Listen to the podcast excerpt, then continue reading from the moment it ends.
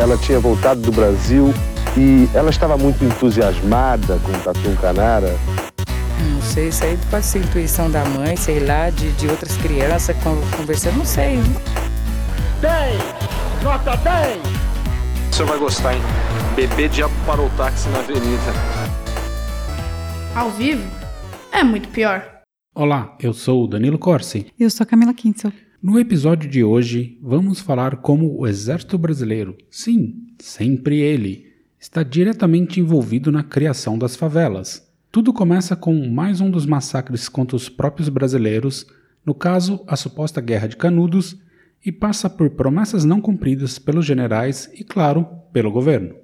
Também vamos ver como ações higienistas no Rio de Janeiro e o racismo do país também contribuíram para a formação de um tipo de comunidade lá no final do século XIX que só aumentou cada vez mais, espalhando seu modelo por todo o Brasil. Hoje é dia de contar a história da primeira favela brasileira. Mas antes, falamos dos nossos patrocinadores. Primeiro, o siteguy.dev. Se você precisa de um site para o seu negócio ou uma loja online, considere chamar o pessoal do SiteGuy para botar tudo de pé. Vá lá em www.siteguy.dev e veja o que eles podem fazer por você. E agora, já estou com sede. Camila, o que o Drinco nos mandou hoje? Bem, primeiro eu quero falar que SiteGuy é S-I-T-E-G-U-Y.D-E-V. É verdade. D-E-V, tá? Site e guy. Bem, é, falando sobre vinho, o vinho de hoje é o Favela Malbec, feito pela vinícola Favela da cidade de Barrancas, na Argentina. Este vinho tem um sabor intenso em seu, em seu final, por isso ele é muito bom para se tomar comendo um belo churrasco. É, vinho argentino faz sentido. E a coisa boa é que ele custa apenas R$ 59,00 lá no drinco.com.br. Churrasco e vinho, todo mundo gosta, né? Saudades de um churrasco. Bora brindar? Tchim, tchim. Tchim, tchim. Olá, pandeiro.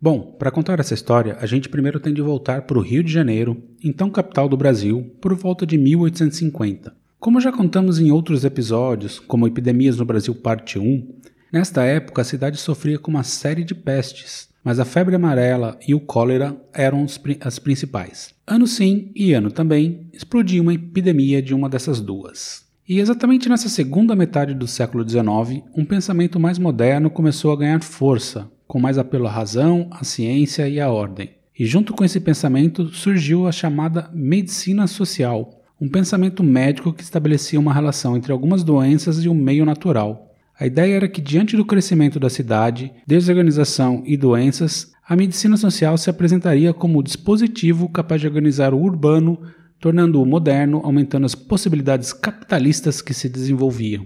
Isso poderia ser alcançado construindo a cidade como uma unidade, organizando o corpo urbano de forma coerente e homogênea. A questão é que, ao mesmo tempo que esses higienistas começavam a pensar nesse, nesse novo pensamento de cidade, muito influenciado pela França, principalmente Paris, eles também tinham um certo desenvolvimento higienista racial mesmo. Eugenista. Eugenista, mas eles eram higienistas. E o Estado seria a única força capaz de pôr em prática esse projeto civilizatório da modernidade. Neste caso, ele utilizou o discurso elaborado pela medicina social e, apoiado pelas classes dirigentes, criaram políticas públicas capazes de normatizar a cidade, os hábitos e os costumes da sociedade. Esses médicos sociais seriam uma espécie de vigilantes para proteger os indivíduos contra tudo que pudesse atrapalhá-lo em seu bem-estar físico e moral. A ideia geral era que o povo era ignorante. Vou citar o Dr. Meirelles, um médico higienista da época. O povo geralmente não entende o que lhe é útil e muitas vezes é incapaz dessa inteligência. É preciso que a autoridade responsável, como mais instruída e mais capaz dessa inteligência, faça o que entender que é útil e conveniente, sem se importar com o que diz ou pensa o povo erradamente, e sem lhe dar satisfação em matéria que não pode ser juiz, e cumpre por mais do que tudo instruir e persuadir a autoridade. Isso se faz com representações e propostas. Cloroquina, vamos dar cloroquina para as pessoas. Não, na verdade eles não chegavam a esse ponto. Eles só não gostavam de pobre. E essa galera dos higienistas tinha uma resposta clara para tudo: é miasma. A ideia era que a inalação e o contato com o ar proveniente da putrefação de cadáveres e da matéria pútrida dos lixos, pântanos, mangues, matadouros, chiqueiros, curtumes, esgotos, entre outros, eram os grandes responsáveis pelas doenças nas cidades. Mas isso não era uma coisa única do Brasil. Na verdade, todo mundo acreditava em miasma nessa época, tá? Sim, É tipo a época que cheiro ruim significava doença. a medicina social não, não surgiu no Brasil, ela veio importada da Europa. Né? Sim. E isso era incentivado por como as coisas eram naquele rio. Até 1860 não havia uma separação entre lixo e dejetos. Ambos eram tratados da mesma forma. Esse material era depositado em barris que ficavam no interior das casas até ficarem cheios e eram transportados por escravos e atirados no mar ou nos rios ou em terrenos alagados. Esses espaços eram vazadouros naturais de lixo e excrementos, que deixava a cidade completamente suja. Mesmo com a criação de pontes que serviam para jogar os dejetos no mar, além da reabilitação, as pessoas continuaram a jogar os dejetos em qualquer parte Nossa, os caras criaram pontes pra jogar depois da arrebentação. da arrebentação. Que nojento. Mandava os escravos lá jogar o mais longe Que possível. nojento.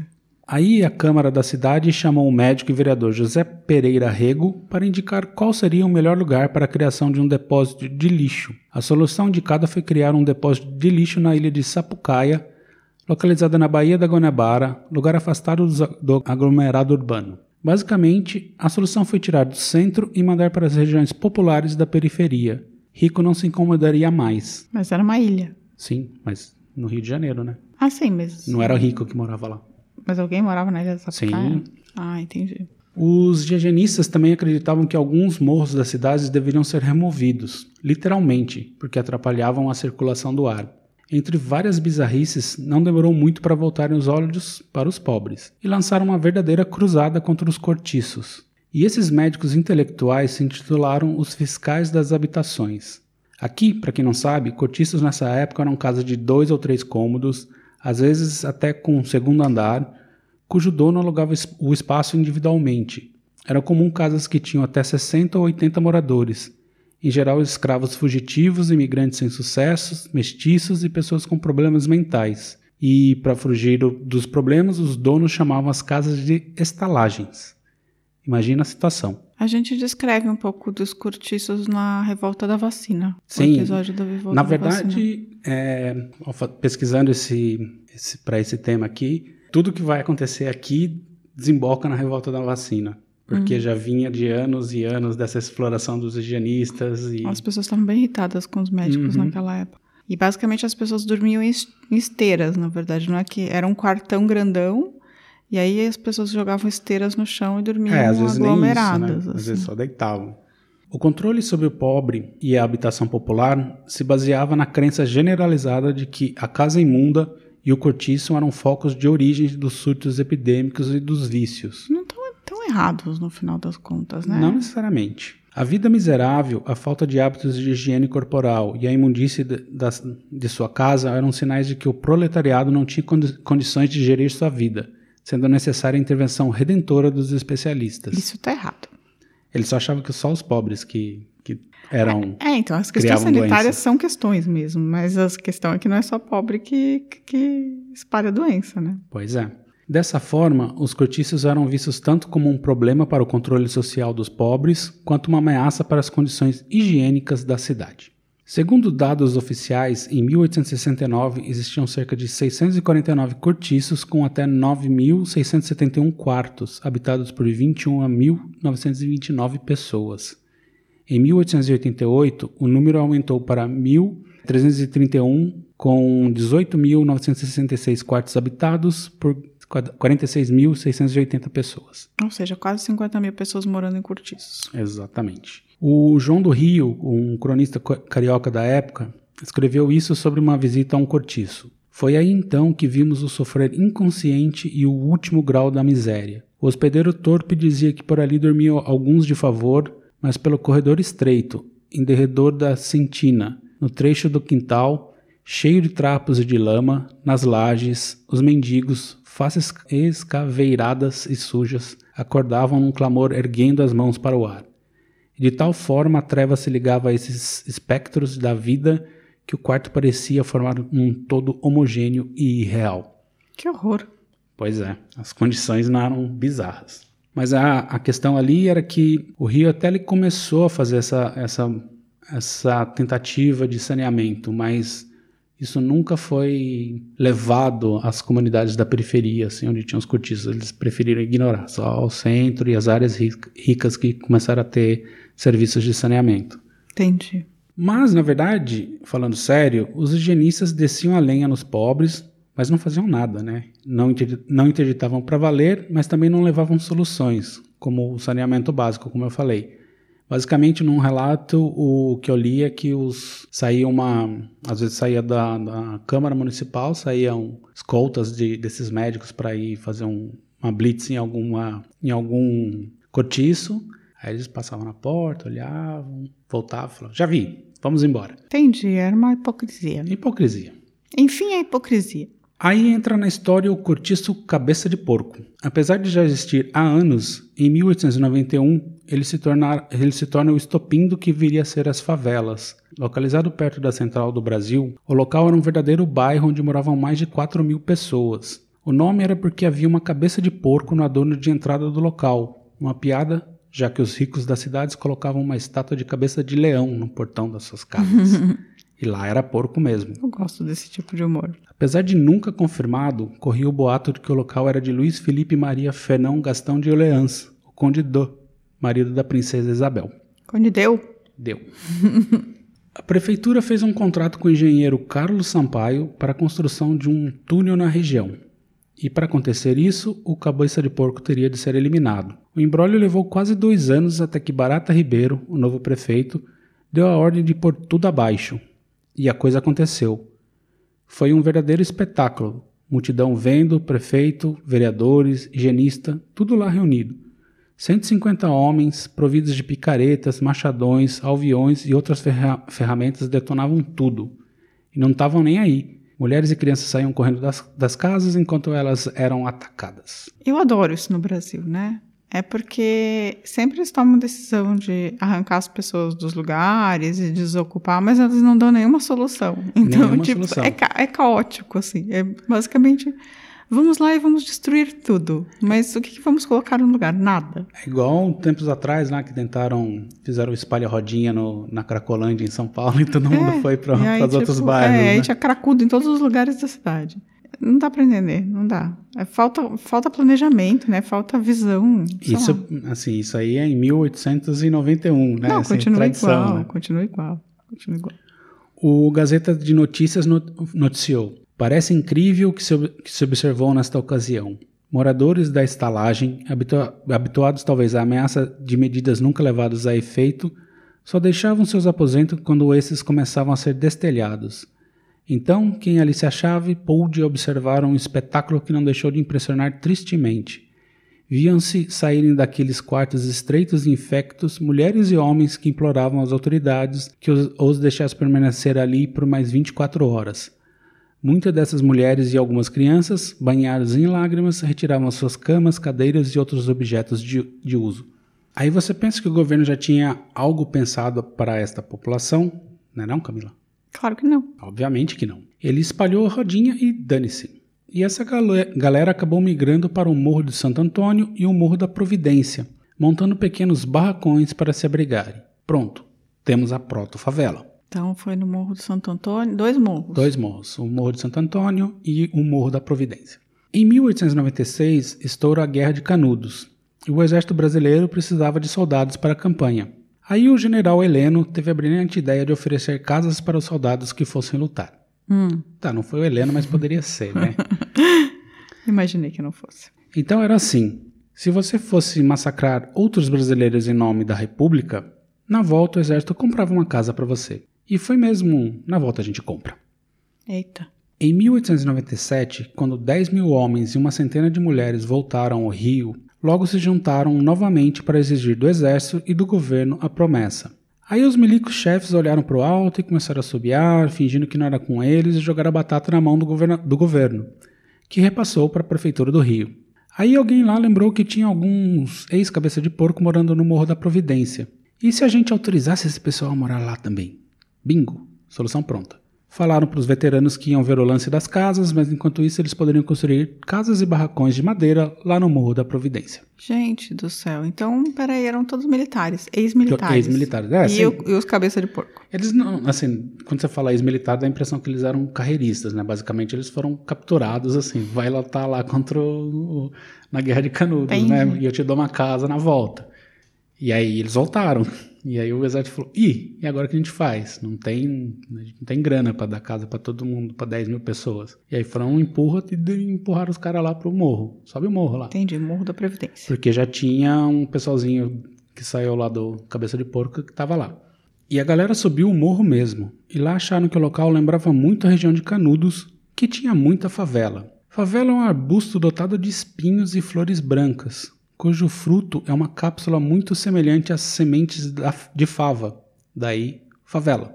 Também é conhecido como mandioca brava.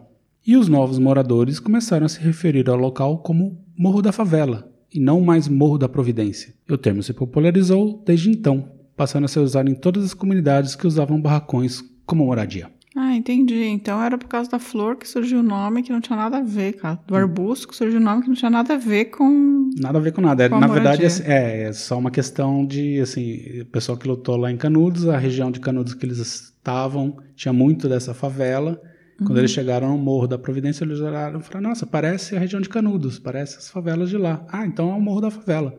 Entendi. E aí foi. E aí, como eles usavam barracões, todas as construções que começaram a surgir nos outros morros que você vai ver em frente, começaram a ser chamadas de favela também. Curioso, muito curioso. Não sabia disso. Oficialmente, o Morro da Providência é a primeira favela do Brasil, pois foi dali que saiu o nome. Entretanto, há uma disputa com o Morro de Santo Antônio, para onde foi a outra parte da galera de- do Cabeça de Porco, e né, sobre esse uso de barracões, né, casas de madeira como, como moradia. É, elas surgiram meio que juntas, mas o grosso efetivo de Canudos foi para Providência. A disputa é impossível de resolver porque o Morro de Santo Antônio foi posto abaixo na década de 50, 1950, para a construção do aterro do Flamengo.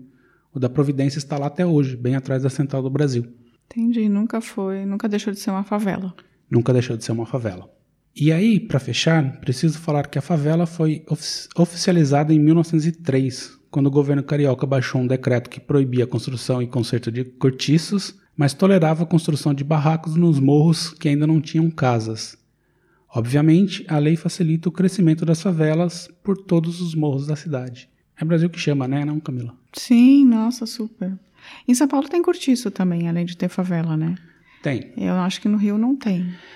Acho que não, talvez tenha moradias de, assim, super humildes tal, mas não como, como os cortiços da década do, do século XIX, acho que não existe mais no Brasil isso. Não. Se bem, assim, os cortiços em São Paulo, eles são um pouco isso, só que no modelo apartamentos, né? Sim, Tipo, eles, as pessoas têm um espaço um pouco maior do que colocar uma esteira, mas no final das contas é um acúmulo de gente absurdo num espaço que não deveria caber toda aquela gente e, e morando ir- irregularmente, digamos assim. É que na verdade assim, você tem muitas comunidades é, bem pobres que, apesar de não terem mais barracões de madeira ou barracas de madeira, tem casas que tem, são super apinhadas, né?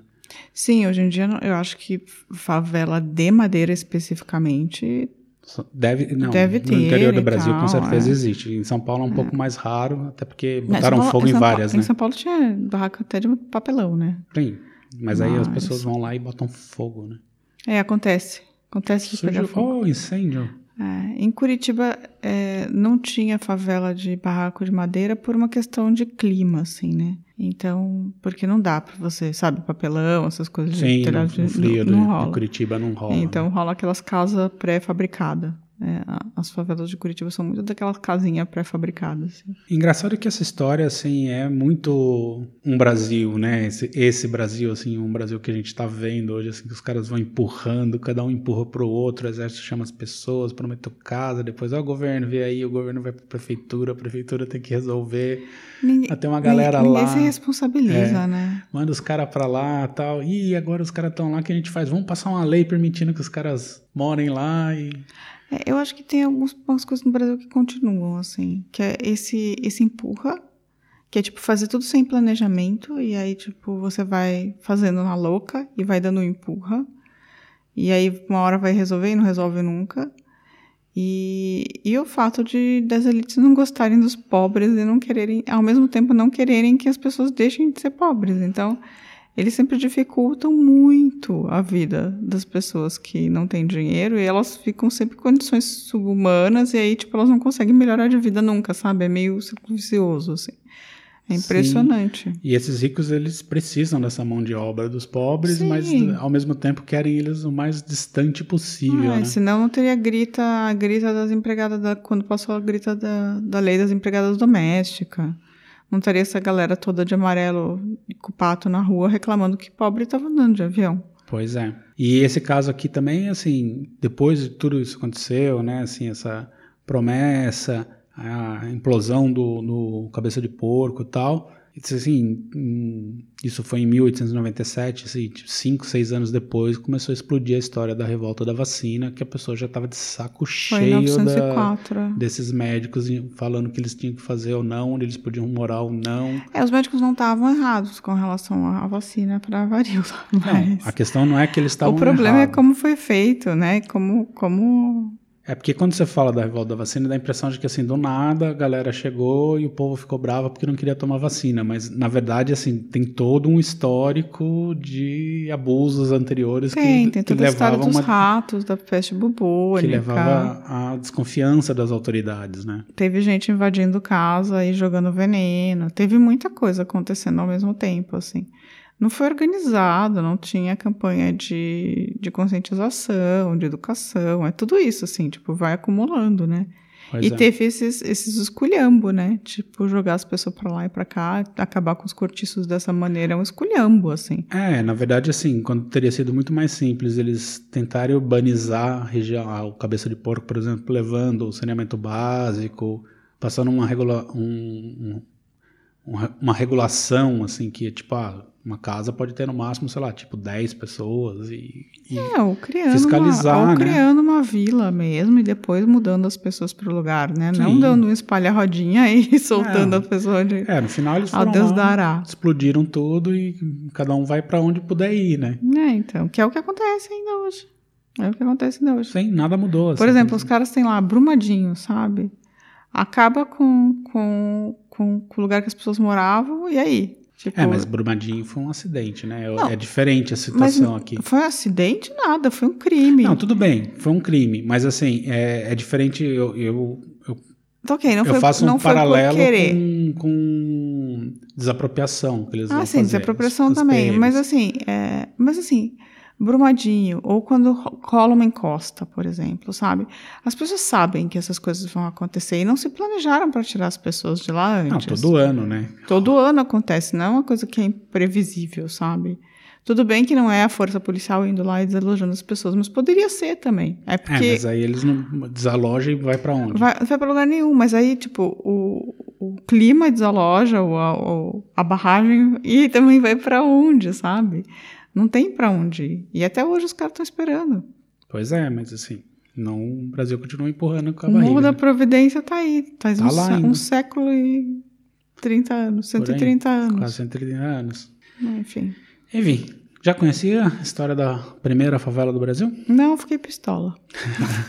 não, não conhecia, não gostei. Esse é um trademark pistola. do Brasil, assim, né? Deixar todo mundo pistola ah, pistola. desde 1500. Enfim, essa foi a história de hoje e agora a gente vai dar uma pausazinha e voltamos já já para o bloco dos recadinhos. Nós estamos sendo ameaçadas pela prefeitura para ser removido das nossas casas, para nós aceitar um aluguel social, mesmo com a nossa casa comprada. Eles querem que nós saímos das nossas casas. Tá? Eu não quero sair, tanto eu como muitas pessoas aqui do mundo. Assim, a senhora vê algum benefício com essas obras, assim? Não, Nenhum benefício. não vejo nenhum benefício. benefício só para turista, mas nada. O benefício que vai ter na Providência é só para turista. Mas eu acho que o turista quer ver o Camila, se alguém quiser também compartilhar a sua pistolagem sobre a história da primeira favela com a gente, como faz? Bem, se alguém quiser compartilhar o episódio, que eu acho bem legal, Sim, aí já Põe lá, manda no grupo do Zap, manda No nosso site dá para Facebook. compartilhar diretamente pro Zap. Isso, manda pro Facebook. Então é, é legal, assim. Acho, achamos bom. Agora, se quiser reclamar com a gente, ouvir falar pra gente que ficou full pistola, aí também pode mandar um e-mail para contato@muitopior.com.br ou pode entrar em qualquer uma das redes maravilhosas redes sociais da internet, que nós temos todas. Nós temos Facebook, Instagram, YouTube, que não é bem uma rede social, mas é, e Twitter. E acho que é isso, né? Essas são as redes. A gente ainda não tem TikTok, Nem Pinterest. nem Pinterest, tem SoundCloud. Não, a gente não tem essas. Mas pode mandar mensagens pra gente que a gente recebe, mandando DM lá, em qualquer uma delas, que a gente responde. E agora eu vou mandar um salve para Jaqueline SS, para Cleidiane Oliveira e Roberto Oliveira, que chegaram no nosso canal lá no YouTube essa semana. Ai, bem-vindos. O Robert Ford gostou da história do Plínio Marcos, especialmente do chapéu em cima de um paralelepípedo, paralelepípedo de crack, Para chutar. para chutar. É. O Márcio Fabiano, também conhecido como Ma, gostou do episódio do Plínio e disse que só conhecia a história dele superficialmente. E aí, o que você tem a dizer? Eu, foi o mesmo comentário que a, que a Carol, Carol Sala falou também no Instagram, que ela gosta dos episódios de biografia, porque ela percebe quanto a gente não conhece a história das pessoas. É, então, é, é legal, se você também gosta de episódios de biografia, conta pra gente se você gosta mais de episódios de biografia do que dos outros. É isso aí. Mas se você gosta mais de biografias, nos avise. Ó, o Mar ou qualquer O Ma- outra pessoa. E outras pessoas também, mas o Mar também, né? O Mar, o Márcio Fabiano, sim. É. O Clube do Quadrado de Congonhas, Minas Gerais. Ah, ele é o Fábio, o Fábio Christian. Fábio Christian? Ah, tá. Então, Fábio Christian, Clube do Quadrado, falou que, que o episódio foi top. Topzera. Topster. Aí, depois de muito tempo, eu abri o Castbox. Vi lá algumas mensagens, faz tempo que eu não entrava lá. O Wallison, o Wallace Lima 87 falou que ama nós. Ama nós? Ama nós. Ai, que bom. Eu não sei se nós amamos ele também, mas a gente pelo menos tem uma relação respeitosa de afeto com relação a ele. E lá o Fabiano Cris Alencar, que vive fazendo os resuminhos dos nossos episódios. Ah, ele é um querido, meu amigo. Sempre colocando por lá. Amigo. E a Dani Picliane, que mandou uma mensagem ótima pra gente essa semana também no Instagram. Fazia tempo que ela não aparecia, a gente tava até com saudade dela. E mandou uma mensagem ótima falando que a professora dela falou sobre o Mengele, sobre a morte do Mengele em Bertioga, e ela indicou o nosso episódio do Mengele. Olha só. Ó, nós aí aparecendo nas aulas Pois é. pelo mundo. E o Giancarlo não apareceu, né? Giancarlo, não. Essa semana, Semana não ele apareceu. tá desaparecido, Giancarlo. Giancarlo. Talvez o Márcio Fabiano, que tava com ciúme dele, deu um Olha sumiço no Giancarlo. Não Será? sabemos. Ih, rapaz. Não sabemos. Márcio, Má, cuidado, estamos aí. Você é, Estamos você, de é você é o principal suspeito se ele desaparecer, tá bom? Bom, é, espero que vocês tenham gostado do episódio de hoje e semana que vem estaremos de volta. Um beijo. Tchau, tchau. Tchau.